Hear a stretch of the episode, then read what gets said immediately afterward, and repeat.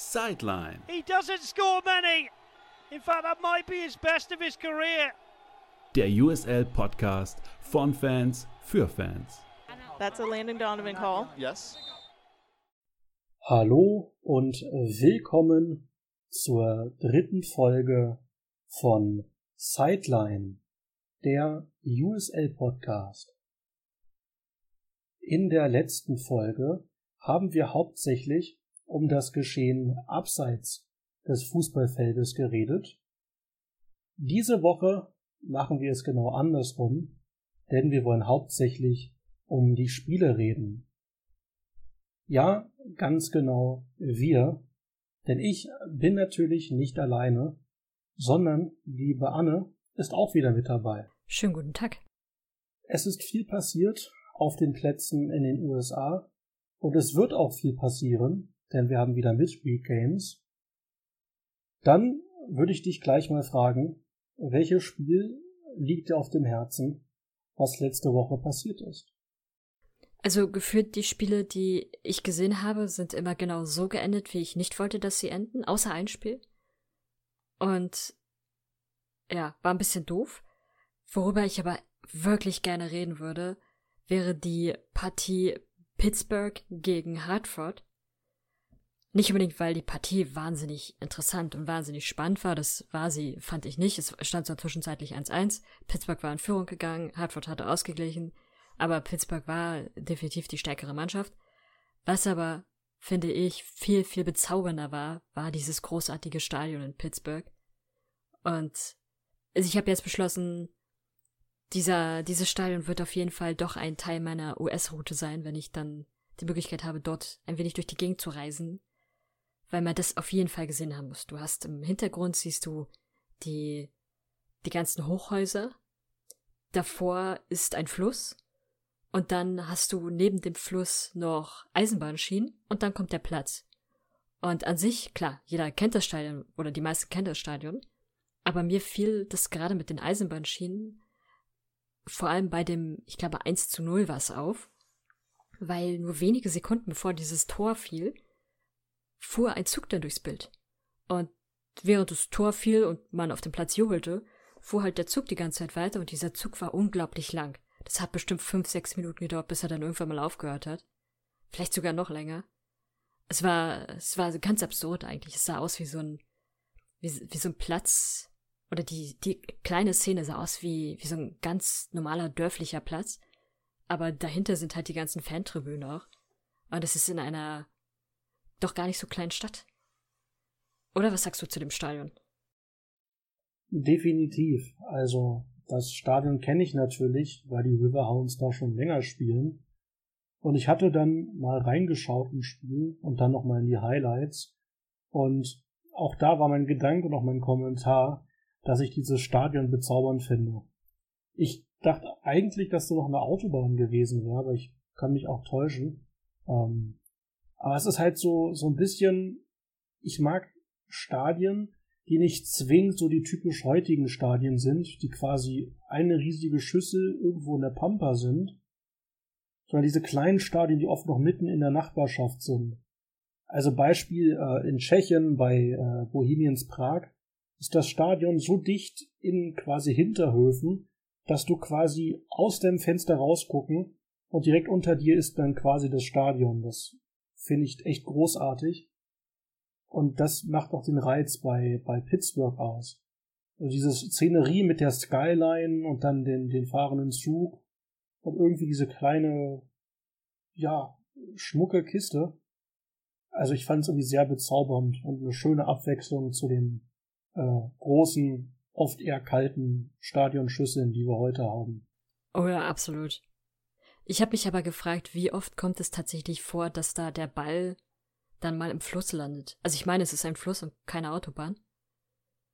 Und wer, wer holt dann die Bälle? Ich vermute, der Balljunge hat absichtlich noch zwei, drei Säcke Bälle mehr vorrätig, um da äh, das äh, lösen zu können. Und ich vermute, es wird dann ausgelost nach dem Spiel, wer, der, wer den Fischer machen muss. Und der, der am schlechtesten performt hat im Team, der muss dann mit einem kleinen Bötchen auf den Fluss fahren und die Bälle rausfischen. Kann man nur hoffen, dass man als Spieler keinen Elfmeter verursacht oder eine rote Karte bekommt oder so, weil sonst weißt du, dir steht nicht mal mehr das kleine Bötchen zu, sondern du musst schwimmen. Wäre mal eine kreative Bestrafung aus der, aus der quasi dem Strafenkatalog. Statt 50 Dollar in die Mannschaftsgasse, die mal eine Runde baden und die Bälle holen. Harry, hol die Bälle zurück. Genau. Was war denn so deine Partie an diesem Wochenende? Ich bin ehrlich, ich hatte die Spiele dann eher im Real Life geguckt, weil die Anstoßzeiten, auch wenn ich gern die Nächte durchgucke, echt blöd getimt gewesen sind. Ähm ich hatte tatsächlich sogar drei Spiele gesehen, fällt mir gerade spontan auf. Ähm für mich das Spiel tatsächlich war, und das klingt komisch, weil ich die neulich noch kritisiert habe, Las Vegas Lights gegen Phoenix Rising. Ähm, ich habe gerne mal gewitzelt, dass die Las Vegas Lights den Wooden Spoon bekommen werden. Also die Auszeichnung für das schlechteste Team der Regular Season. Aber irgendwie fangen diese Teams jetzt auch an zu gewinnen. Also Cincy in der MLS hat sechs Punkte, Ludon United hat auch sechs Punkte in der USL und beide waren halt seit Jahren die schlechtesten Teams. Und das muss Las Vegas auch gehört haben, denn die spielen diese Saison bisher echt ansehnlichen Fußball und haben es ja auch geschafft, Phoenix Rising zu besiegen, was schon eine Hausnummer ist. Also klar, äh, Phoenix war bisher noch nicht wirklich in der Topform und vor allem über die Abwehr muss man streiten. Aber ich fand die Tore durchaus unterhaltsam und einen Spieler von Vegas, den ich seit der NES-Draft-Runde äh, verfolge, der war halt richtig, richtig gut bisher. Und zwar äh, Danny Trejo, der so heißt wie der Schauspieler von Machete. Der ist auch ausgeliehen an Las Vegas und hat auch beide Tore gemacht. Oder eins vorbereitet gegen Phoenix. Und ja, das Spiel war einfach sehr unterhaltsam, denn Vegas spielte gut, konterte gut, Phoenix ist nicht viel eingefallen und hat dann so früh in der Saison schon verloren. Und bei dir? Was war dein Highlight bisher? Hm. Wie gesagt, ich hatte so ein bisschen Pech mit meinen Spielen, die ich gesehen habe, dass sie irgendwie immer geendet haben, so wie ich es ungerne hatte. Aber ein, es gab eine Partie, die habe ich dann erst später gesehen. Und das war tatsächlich das Spiel zwischen LA Galaxy 2 und San Antonio. Und da muss ich tatsächlich sagen, es hat mich sehr, sehr positiv überrascht. Einfach weil die Tore, die geschossen wurden, sind quasi aus dem Lehrbuch geschrieben worden. Und dieses ganze Spiel sah so ein bisschen aus, als hätte man ein perfektes Trainingsvideo oder ein perfektes Theorievideo für junge Spieler machen wollen, damit sie sehen, wie man bestimmte Techniken anwendet. Die Tore waren wirklich wie aus dem Lehrbuch, allesamt.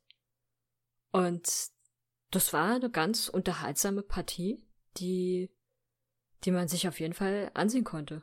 Und was ich auch wahnsinnig witzig fand, der erste Torschütze, da hat, ähm, da hat San Antonio einfach seinen kleinsten Spieler, den sie haben, quasi nach vorne gebracht, der dann, ja, die, hat den, hat den Ball nochmal mit der Brust, glaube ich, sogar angenommen und ihn dann eingelenkt, setzt sich da aber gegen zwei oder drei Verteidiger durch und den Torwart und äh, macht es wahnsinnig souverän, ist aber gefühlt einfach zwei Köpfe kleiner als, als seine Gegner.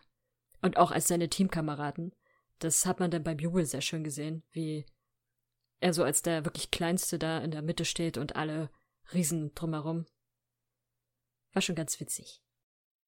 Was mir bei San Antonio ein bisschen auf den Keks geht, aber anscheinend gefixt haben, ähm, ist, dass alles schwarz in schwarz ist. Ich bin an sich großer Fan von, von der Farbe schwarz.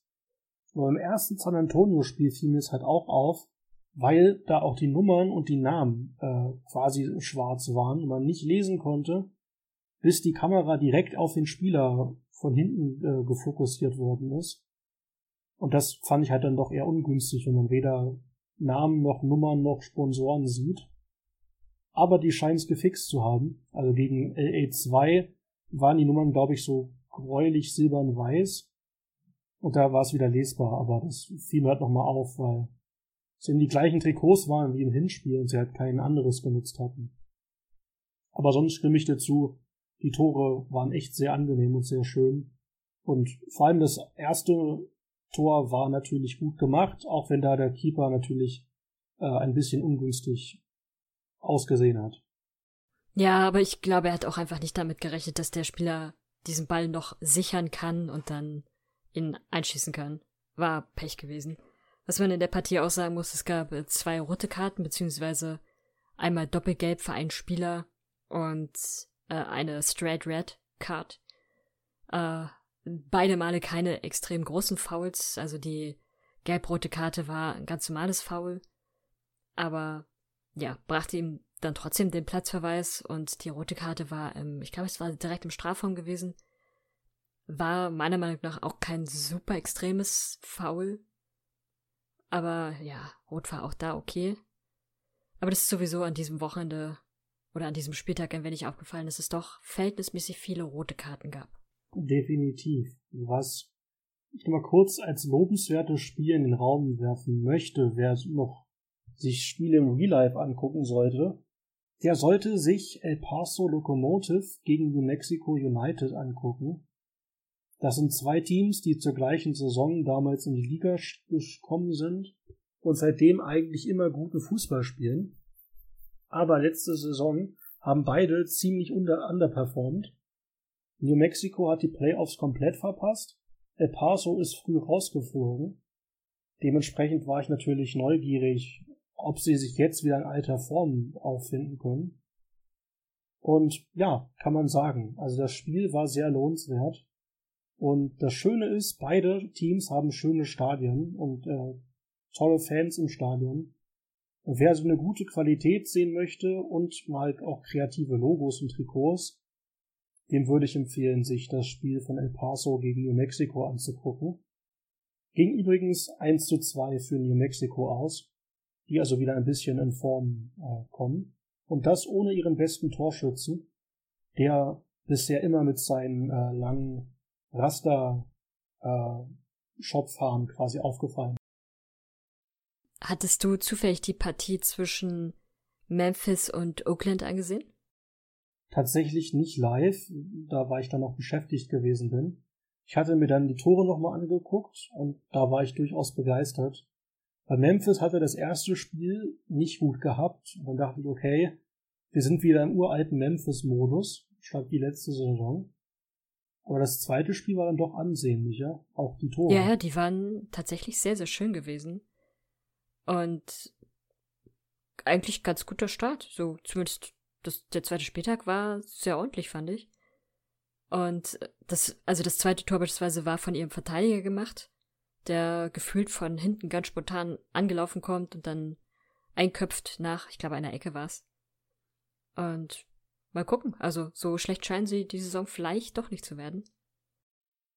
Das, das wäre nicht das größte Wunder, denn letzte Saison hat Memphis ja sehr, sehr stark performt, kam ja auch in die Playoffs und waren auch ein sehr unterhaltsames Team. Also wäre jetzt nicht so überraschend, würden sie die Saison auch wieder in die Playoffs kommen. Aber ich stimme zu, das war mal ein guter, ein gutes Comeback nach dem ersten Spiel, wo sie 0-3 gegen Pittsburgh verloren hatten. Ja, gegen Pittsburgh kann man aber verlieren.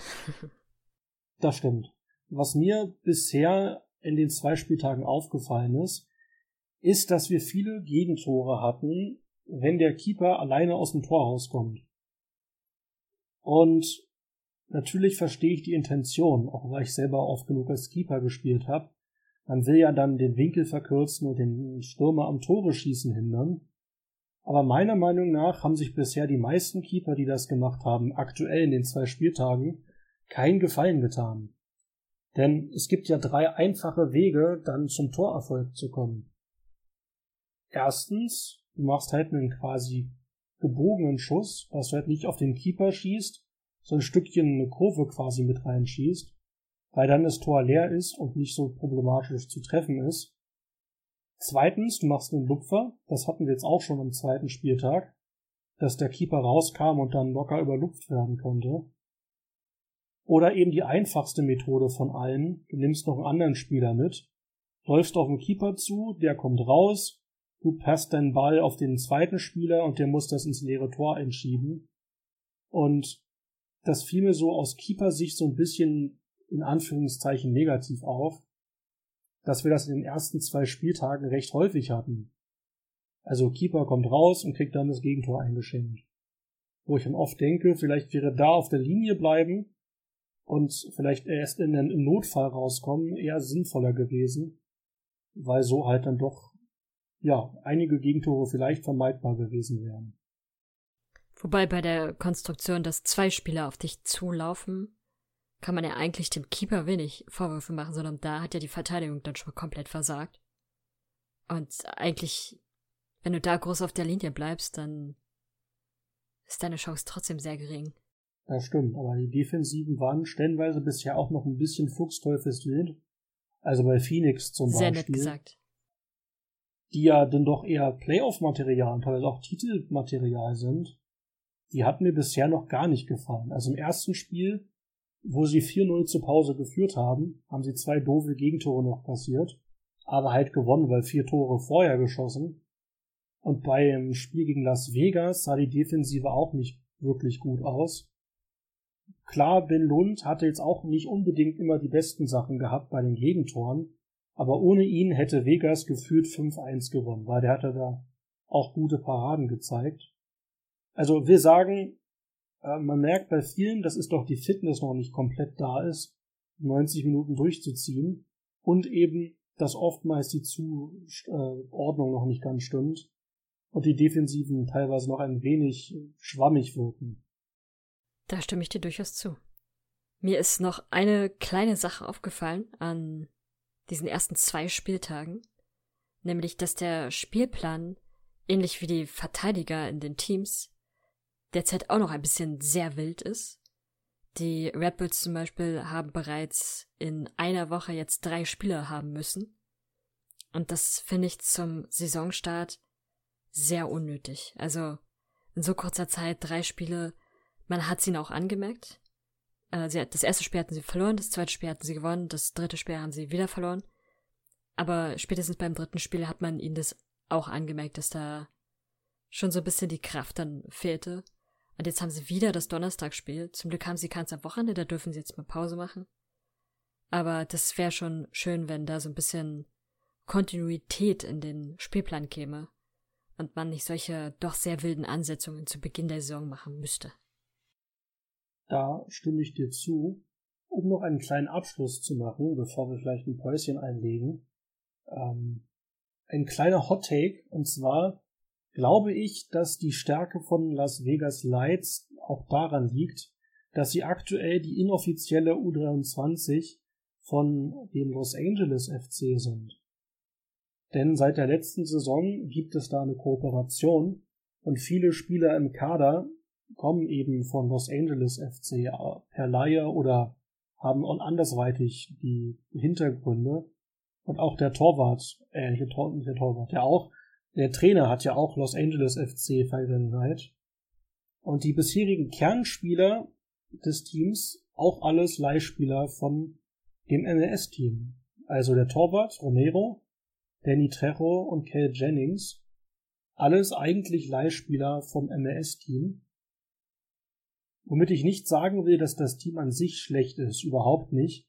Aber man muss sich halt fragen, wenn man das mit der MLS Next Pro wirklich ernst nimmt und da dann auch halt die ganzen Leihgeschichten vielleicht doch sein lässt, wie stark Los Angeles ähm, quasi dann sein wird und die Jungs von Vegas eben abschwächen werden. Und im Gegenzug vielleicht noch die Frage an die Zuschauer oder an die Zuhörer in unserem Fall. Ergibt die Next Pro eigentlich Sinn, die ja bald, glaube ich, starten soll, wenn man trotzdem noch Kooperation mit USL-Teams weiter beibehält? Denn wenn die Leihspieler trotzdem noch in der USL spielen und da gegen äh, Männer quasi wirklich gute Spielerfahrung sammeln können, was sollen sie dann in der Next Pro? Ich bin ja eh kein Fan der MLS Next Pro, weil es ja dann einfach nur die, die spielerische Ausbildung quasi in eine künstlich erstellte U23 baut und ich da keinen Mehrwert von sehe. Für Las Vegas könnte das meiner Meinung nach aber durchaus positiv sein, weil sie dann wieder verstärkt in den eigenen Nachwuchs investieren, weil sie dann wieder verstärkt sich selbst auf ihr eigenes Team konzentrieren und da einen Kader zusammenstellen. Klar, da wird es wahrscheinlich dann auch erstmal einen Leistungsabfall geben, das ist logisch, wenn du deinen, deinen Kader fast komplett umstellen musst. Aber trotzdem glaube ich, dass sie eigentlich ohne diese Kombination dann vielleicht sogar besser davon kämen. War das, ich glaube, es war sogar in der letzten Saison gewesen, wo Las Vegas dann kurzfristig sich noch so ein paar Spieler, äh, nicht Las, doch Las Vegas sich so kurzfristig ein paar Spieler von, vom LAFC geholt hatte, bevor die Partie gegen LA Galaxy 2 anstand. Und, man dann trotzdem eine Klatsche bekommen hatte.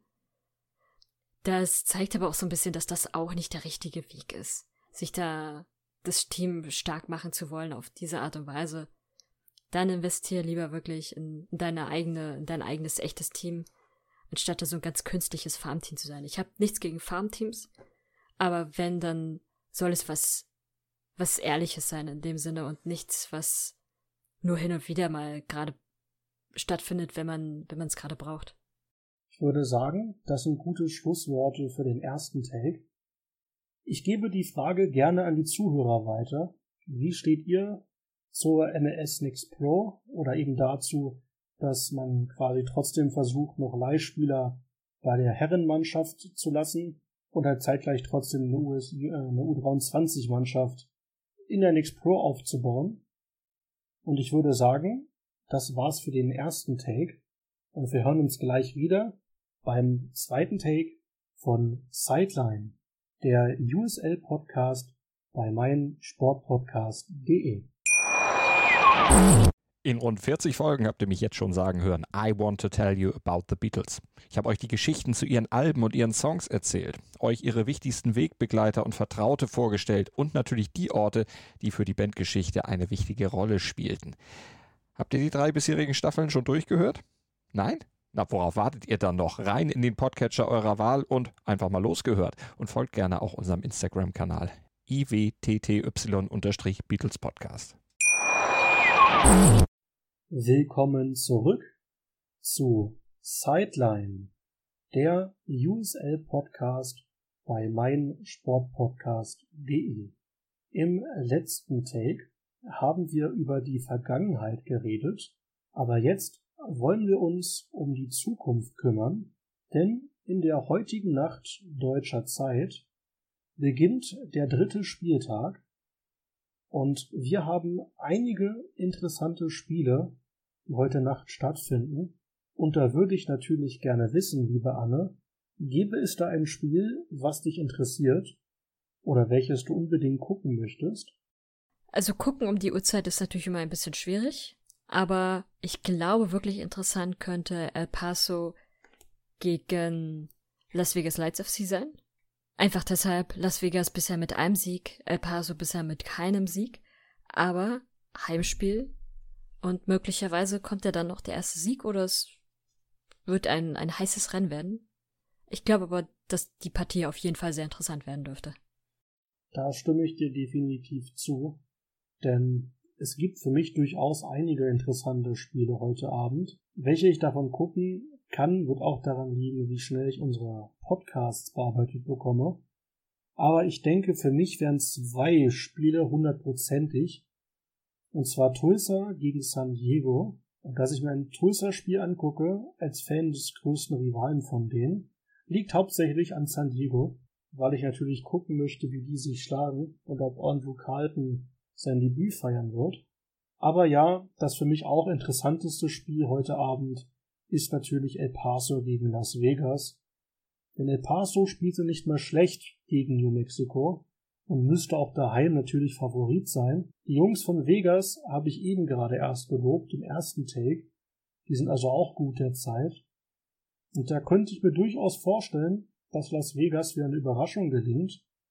Denn seien wir ehrlich, Wer Phoenix besiegen kann, der macht auch bei El Paso nicht halt. Am Wochenende, also wirklich dem Wochenende, beginnt dann ab Freitagabend deutscher Zeit die typischen Wochenendspiele. Wie sieht's da bei dir aus? Hast du da ein äh, Must-Have an Spielen bereit? Also da ist eine Partie bei, die, äh, die des Herzens wegen schon verfolgen muss. Und das sind die Rowdies, die, ähm, die gegen Hartford spielen werden. Hartford bisher erst mit einem Spiel nicht so gut gestartet. Die Rowdies sind immer ein sehr, sehr harter Gegner und spielen auch noch zu Hause. Das dürfte also sehr hart werden. Trotzdem sehr interessant. Und ebenfalls finde ich, dürfte auch sehr interessant werden, dann noch Las Vegas gegen Memphis. Einfach Las Vegas hat unter der Woche ja schon ein Spiel, also ein Spiel mehr in den Beinen. Und da, ah, mal gucken, vielleicht sehen wir wieder ganz viele schöne Tore, die wir bei Memphis zum Beispiel gesehen hatten. Was ich noch empfehlen kann aus deutscher Sicht, ist die Anstoßzeit am Samstag. Denn um 9 Uhr abends deutscher Zeit, also wirklich perfekte Fußballzeit, haben wir Detroit daheim gegen Pittsburgh. Das wird definitiv eine interessante Partie werden. Und um 11 Uhr abends, auch eigentlich noch okay deutscher Zeit, New Mexico United gegen den ehemaligen Meister Orange County SC, wo der Deutsche Patrick Rakowski im Tor steht. Das wären auch zwei Spiele, wo sich jetzt keiner rausreden könnte, dass die mitten in der Nacht stattfinden und man da lieber schlafen könnte. Das nur so als kleiner Tipp. Aber ich glaube, es gibt an diesem Wochenende ein Spiel, was man so als das heißeste bezeichnen könnte. Weil da kommt ja so eine Partie, die war nicht ganz unumstritten schon mal und äh, könnte so ein bisschen Feuer mit sich bringen. Einen Teil dieser damals umstrittenen Partie kennt ihr aus dem Intro. Es werden nämlich Phoenix Rising und San Diego wieder aufeinandertreffen. Und ich glaube, das könnte definitiv ja sehr unterhaltsam werden. Las Vegas ein bisschen mit dem Nachteil, dass sie unter äh, Las Vegas sag schon San Diego, dass sie unter der Woche schon spielen mussten, während Phoenix sich ein wenig erholen darf. Aber mal schauen, vielleicht kommen sie ja trotzdem ganz gut zurecht. Und bei Phoenix steht ja natürlich Ben Lund im Tor. Genau, da bin ich ganz bei dir. Denn vielleicht, das sehe ich aktuell noch als Vorteil, wenn San Diego offensiv so weitermacht heute Nacht gegen Tulsa, dann dürften sie auch durchaus Vorteile haben gegen Phoenix. Denn Phoenix hat aktuell zwei Probleme. A, die Verteidigung, die jetzt bestimmt schon zum dritten Mal erwähnt in den letzten zwei Podcast-Folgen. Und zum anderen die Offensive. Denn deren Kernstürmer, der über 100 USA-Tore geschossen hatte, Solomon Asante ist nicht mehr dabei. Und bei den anderen Stürmern hat sich bisher noch nichts herauskristallisiert, wer da ansatzweise in die Rolle springen kann. Das heißt, wenn San Diego durchaus Glück hat, können sie vielleicht, wenn sie kluge wechseln, die Doppelbelastung wegstecken und mit guten Kontern oder ähnlichem die Abwehr auseinanderhebeln denn bisher war das eher ein ja, Schwimmbad da hinten bei Phoenix und nicht wirklich eine Mauer. Schwimmbad ist sehr nett gesagt. Sehr gerne. Wir hätten noch das ehemalige Topspiel Louisville gegen Indy 11 am Wochenende. Ich sage bewusst ehemalig, weil Indy 11 auf dem Papier vielleicht noch eine große Nummer ist, aber spielerisch in der letzten Saison nicht gut war und in dieser Saison bisher auch nicht gut war. Und da müsste Louisville beim aktuellen Stand definitiv gewinnen können. Oder gewinnen müssen, theoretisch. Und daher, wie gesagt, eine ehemalige Top-Partie in meinen Augen. Fürs Protokoll, wir hätten heute Nacht, also am Donnerstag, noch die Red Bulls 2 gegen Louisville. Das fände ich tatsächlich durchaus interessant, Atlanta United 2 gegen Tampa, da dürften die Rowdies definitiv gewinnen. Und noch Los Angeles Galaxy 2 gegen RGV, also Rio Grande Valley aus Texas. Da schlägt mein Herz eindeutig für die Texaner, denn die haben ein cooles Logo und einen meiner Lieblingsspieler im Kader, und zwar Frank Lopez, Kubaner, Ex-Spieler von meinem Herzensverein aus Oklahoma, und aktuell mit zwei Toren gut gestartet. Das noch so als kleine Korrektur oder Ergänzung für die heute Nachtspiele. Und theoretisch haben wir nächste Woche gleich wieder Midweek Games, denn bis zur nächsten Podcast-Aufnahme gibt es dann noch Montags- und Dienstagsspiele. Da hätten wir noch äh, Miami gegen Loudown United. Das dürfte für Miami Chancen geben, weil der Loudown gerade die Cincy Wiederauferstehung nachmacht, könnte das auch der nächste Sieg für Loudoun werden. Birmingham gegen Colorado Springs Switchbacks wird definitiv eine heiße Partie werden. Birmingham ist eigentlich immer gut und die Switchbacks aktuell seit der letzten Saison und dem neuen Logo auch ein tolles Team. Wir hätten noch das äh, Kali Derby oder zumindest äh, ja quasi Westküsten-Derby. Oakland Roots gegen die neuen Monterey Bay FC Jungs und Sacramento gegen Tulsa. Das wären noch die Spiele, die quasi am äh, Samstag, Sonntag stattfinden. Ja, so ist es. Ähm, ein bisschen abseits von der USL Championship gab es nämlich in der Nacht zum heutigen Mittwoch, wir nehmen mal Mittwoch auf, äh, gab es ein paar interessante Partien, nämlich der US Open Cup läuft ja bereits. Und der US Open Cup ist so aufgebaut, dass quasi erst, wie oftmals auch, man kennt es ja auch meistens vom, ja, der gut, der DFB-Pokal ist nochmal so ein bisschen anders aufgebaut. Aber beim äh, US Open Cup äh, gibt es keine örtlichen Turniere an sich dazu, sondern die Teams können sich tatsächlich über ein ganz normales wie erklärt man es am besten? Die in den untersten Ligen startet sozusagen das Turnier, läuft immer weiter nach oben. Und aktuell ist man immer noch im Amateurbereich, aber da haben Spiele stattgefunden von Teams, die unter anderem in der USL League One sind, in der USL League Two und auch in der NPSL. Und da gab es so die eine oder andere sehr interessante oder auch sehr hitzige Partie die, äh, über die ich mal sprechen wollte. Hattest du, äh, oder wie hattest du bisher den US Open Cup wahrgenommen? Grundsätzlich muss ich sagen, dass ich das Konzept von Open Cup, der seit Jahren ungefähr dasselbe hat, eh liebe. Also hätte ich im deutschen Fußball auch gerne stellenweise, dass wir das so machen, was die Einstiegszeiten und die Möglichkeiten der kleinen Teams angeht. Ich habe die, die Spiele nur quasi per, per den Tickern vom Twitter-Account vom Open Cup mitbekommen, weil ich zu der Zeit mit anderem beschäftigt gewesen bin. Aber das Interessante ist, was ich auch empfehlen kann aktuell, dass wir noch hauptsächlich lokale Partien haben. Das heißt, wir haben dann teilweise Bundesstaat oder teilweise wirklich Landkreis, ja, Derbys zugelost, wodurch selbst diese Amateurspiele durchaus eine gewisse Hitzigkeit dabei haben. Und die Sieger haben ja dann die Chance, auf die USL Championship Teams in der nächsten Runde zu treffen. Und ja, deswegen finde ich das eigentlich perfekt, so wie es ist. Ja, erstmal ist es überhaupt schön, dass er wieder stattfindet. Das äh, war in den letzten Jahren leider nicht so kontinuierlich. Und eine Partie, die mir definitiv aufgefallen ist, oder es gibt zwei Partien, die ich im Fokus hatte. Nämlich vorab schon im Fokus hatte ich den FC Motown gegen Westchester United. Einfach weil das quasi die Partie ist, die auch für quasi für die New York Red Bulls mit interessanter wären, weil bei Motown-Spielen tatsächlich viele ehemalige Spieler aus dem Kader der Red Bulls, also zum Beispiel Gideon Barr spielt dort, aber auch äh, Dilly Duca spielt ebenfalls dort, der äh, stammt jetzt nicht unbedingt ähm, nur aus dem Kader der Red Bulls, hat dort auch gespielt, aber nicht sehr lange ähm, war aber dafür viel, viel länger bei zum Beispiel Columbus Crew gewesen. Also durchaus eine Person, die einiges an ML äh, MLS-Erfahrung hat. Und auch äh, Mike äh, Defonte ist ebenfalls ein Spieler, den man vielleicht in der MLS weniger, da hat er nur ganz, ganz wenige Partien gehabt, aber tatsächlich vor allem im USL-Bereich war er viel mit unterwegs gewesen.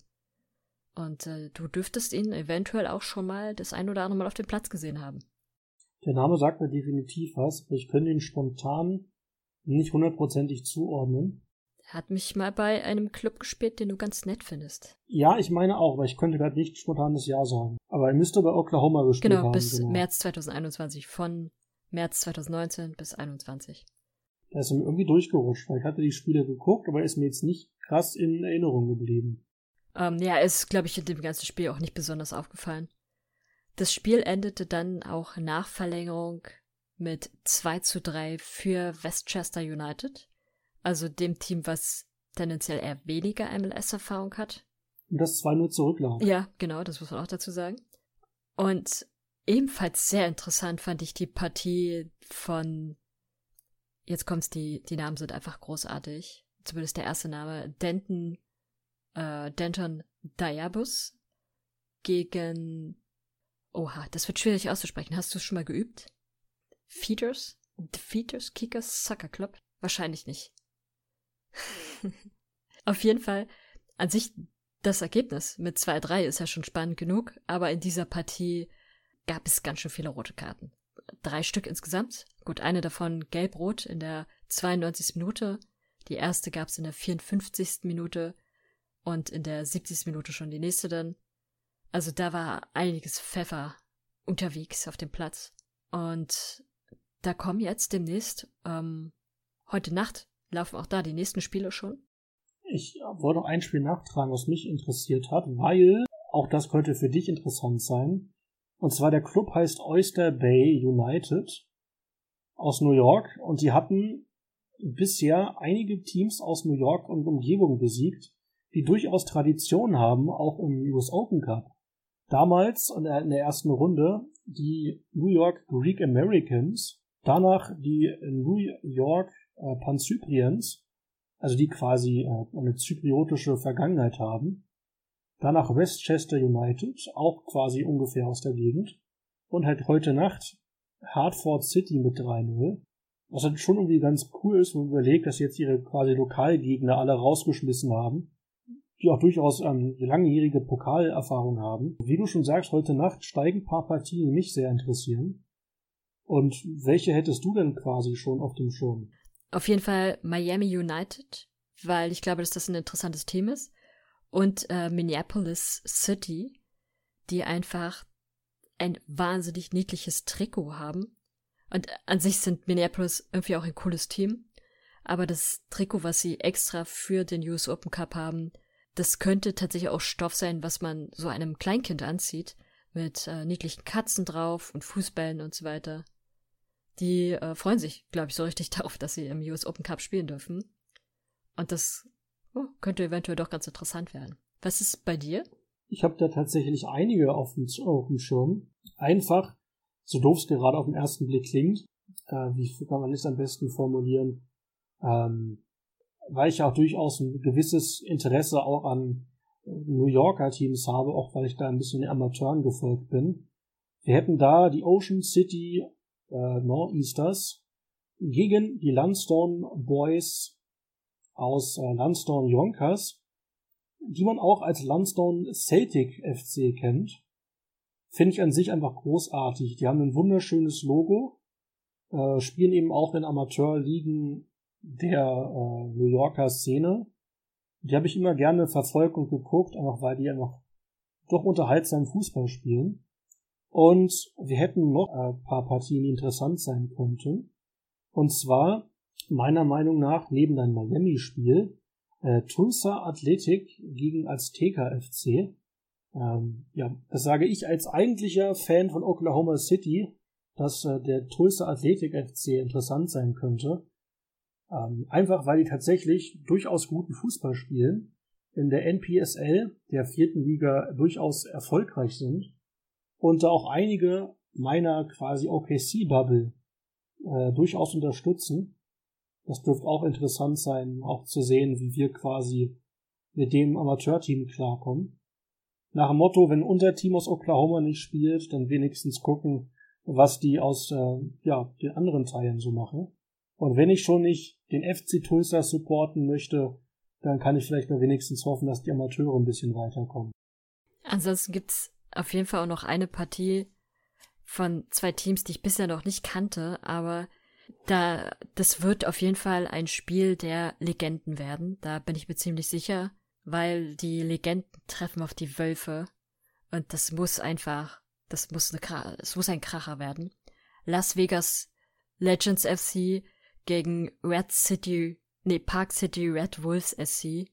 Die Namen, die diesem US Open Cup an dieser Stelle immer noch zu vertreten sind, sind immer großartig.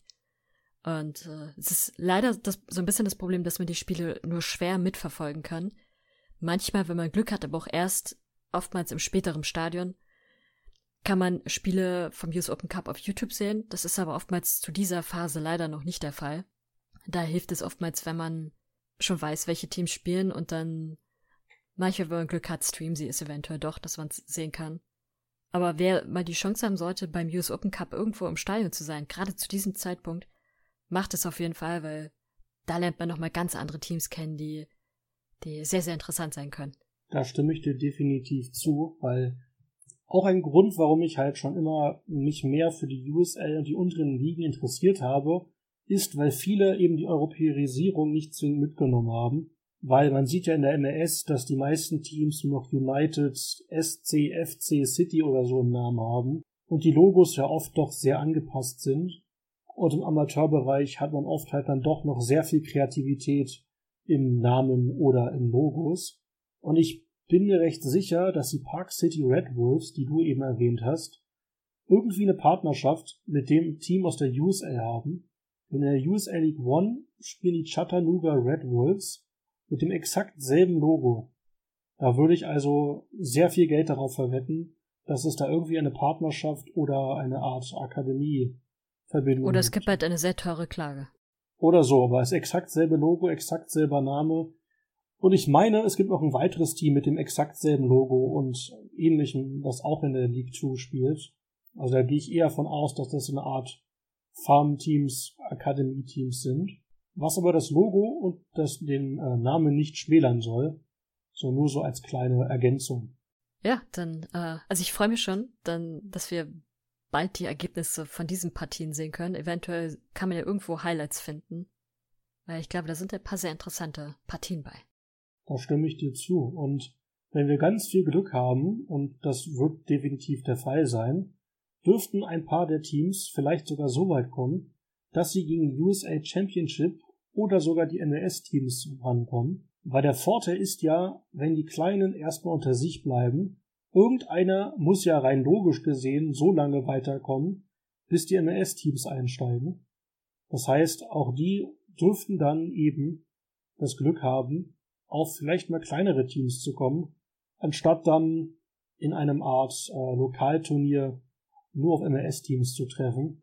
So wie es oft in der Bundesliga möglich ist, wenn gefühlt 90 Prozent der kleinen Teams in der ersten DFB-Pokalrunde rausfliegen und man dann wieder unter sich bleibt.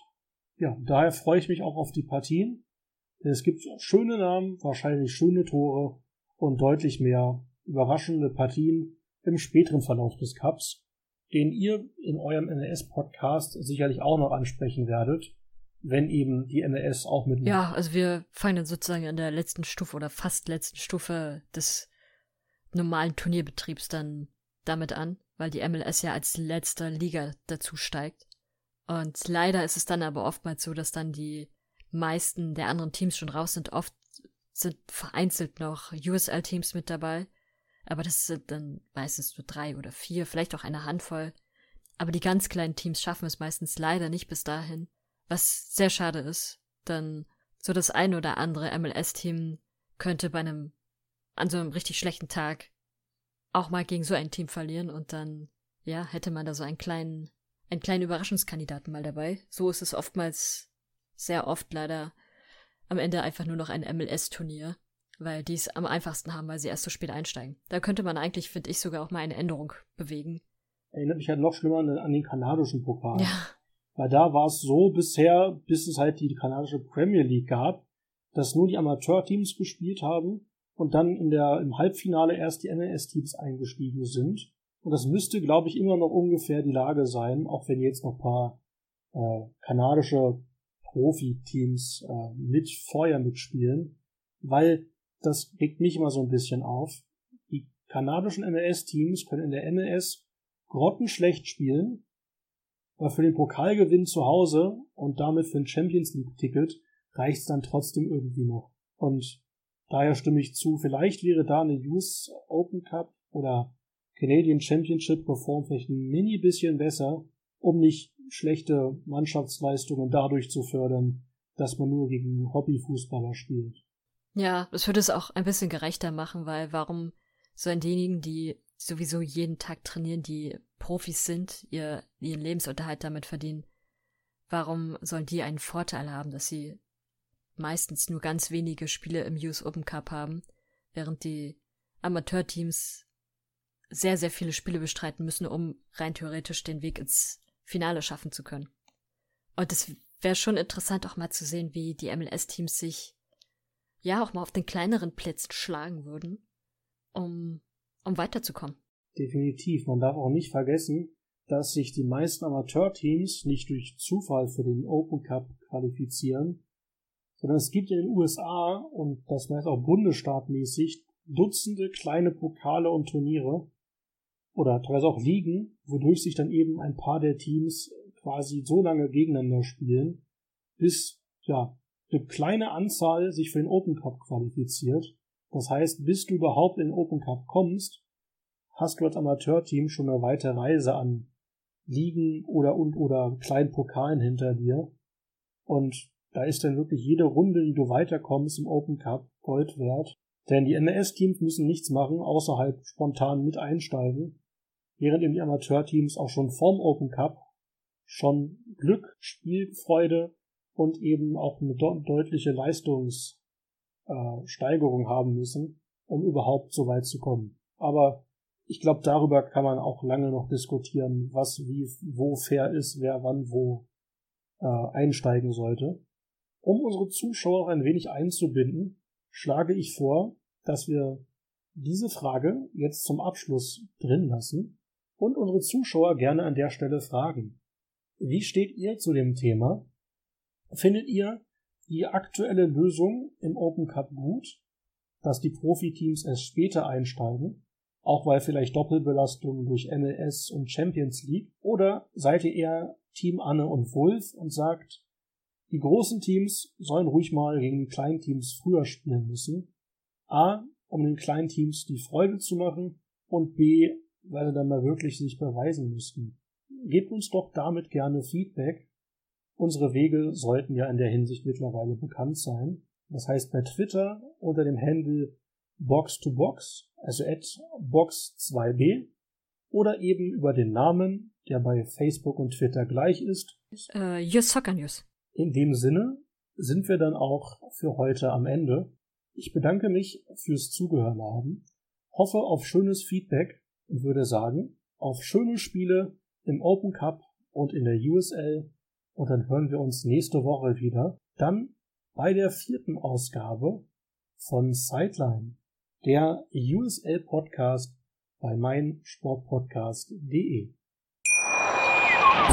Wie baut man eine harmonische Beziehung zu seinem Hund auf? Puh, gar nicht so leicht. Und deshalb frage ich nach, wie es anderen Hundeeltern gelingt, beziehungsweise wie die daran arbeiten. Bei Iswas Dog reden wir dann drüber. Alle 14 Tage neu mit mir, Malte Asmus und unserer Expertin für eine harmonische Mensch-Hund-Beziehung, Melanie Lippisch. Iswas Dog mit Malte Asmus. Überall, wo es Podcasts gibt. Sideline. He doesn't score many. In fact, that might be his best of his career. Der USL Podcast von Fans für Fans. That's a Landon Donovan call. Yes.